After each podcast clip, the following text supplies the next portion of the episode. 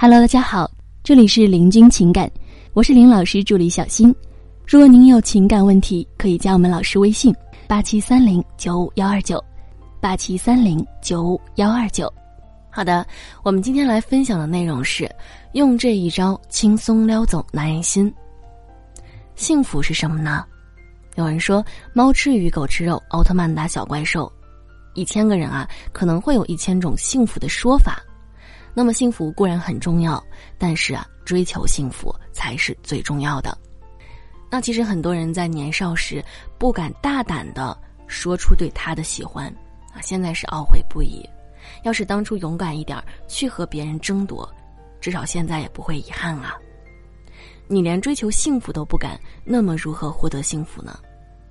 在古代，女人因为三从四德，在家相夫教子，女人无才便是德等等等因素，限制了一个女人去追求幸福的自由。但是啊，现在这个社会不同了呀，女子能顶半边天，甚至超过半边天了。现在命运在你手上，不再被别人主宰，你还不敢去追求你的幸福吗？当然啊，我相信很多表妹们是十分想要去追求自己的幸福的，想要努力追求自己的另外一半的，但是很多人只是想，没有去付出实际的行动。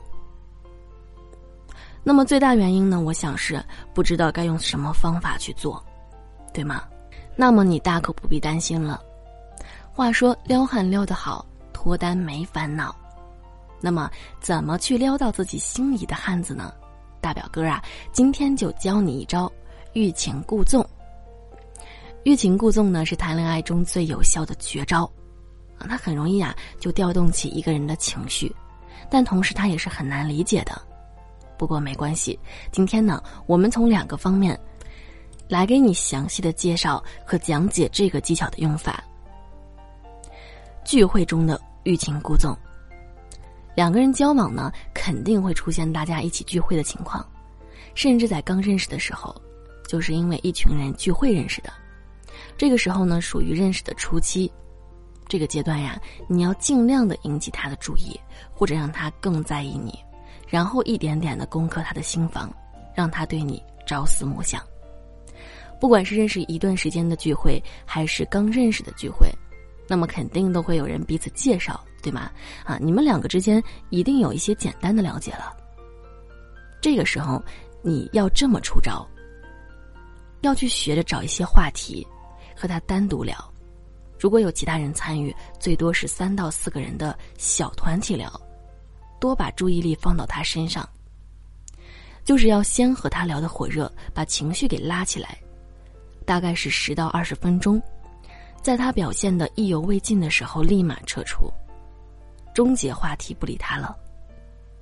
那么这样做的目的呢，是让他明白你好像对他有兴趣，在感觉到了顶峰的时候撤出，就是制造一个情绪张力，让他从窃喜到失望，做一次情绪蹦极，会让他对你更加思念。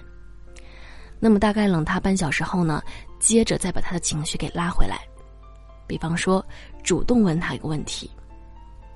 或者要求他帮忙倒个水、倒个饮料，那么这一上一下的连续，让他坐上情绪过山车，让他对你的思念欲罢不能。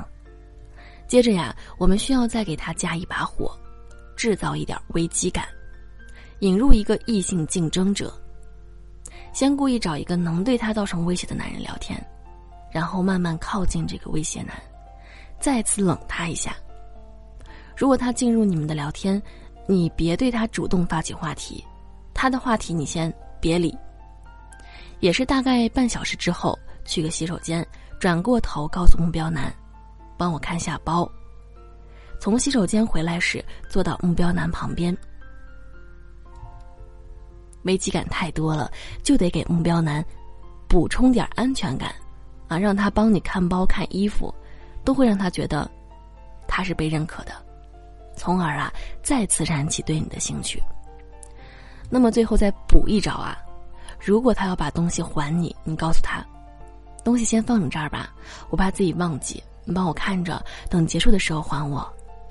利用包包或衣服物品的一个抵押，让他感觉与你的距离好像又近了一步。啊，欲擒故纵呢，就是这样一步一步的攻克了他的心房。好，那我们来讲邀约中的欲擒故纵。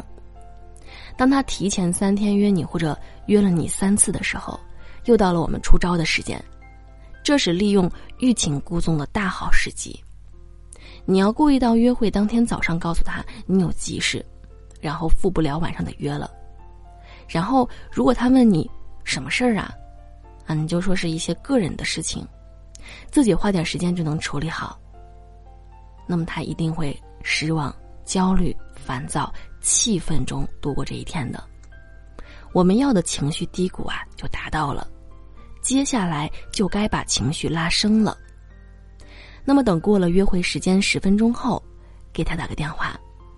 我这边事情忙完了，第一个想到你。我现在准备去周围逛逛街，你要不要一起啊？好，那我们浇一盆冷水之后，再给他点温暖。让他熄灭的小火苗再次点燃，这制造的情绪效果比直接答应他的约会啊，会有效的多。当然了，你还可以把这份期待放大，当天晚上微信告诉他，明天我有空，晚上我准备去吃小吃，我想邀请你一起。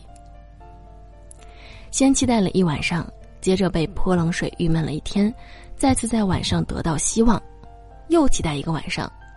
那么这样的情绪波动会把男人撩得不要不要的。那么等到第二天约会的时候，他肯定会表现的特别的热情。其实谈恋爱呢，谈的主要就是情绪，所以当你去追求自己幸福时，一定要学会调动男人的情绪，这样呢，你才能把恋爱节奏掌控在自己手中。当你掌控的越多，其实也是在为后面的恋爱期做铺垫。让男人习惯被你掌控，那么这样的主导权就会在你手中，你才不会被男人牵着鼻子走。这样追求来的幸福才会是真的幸福。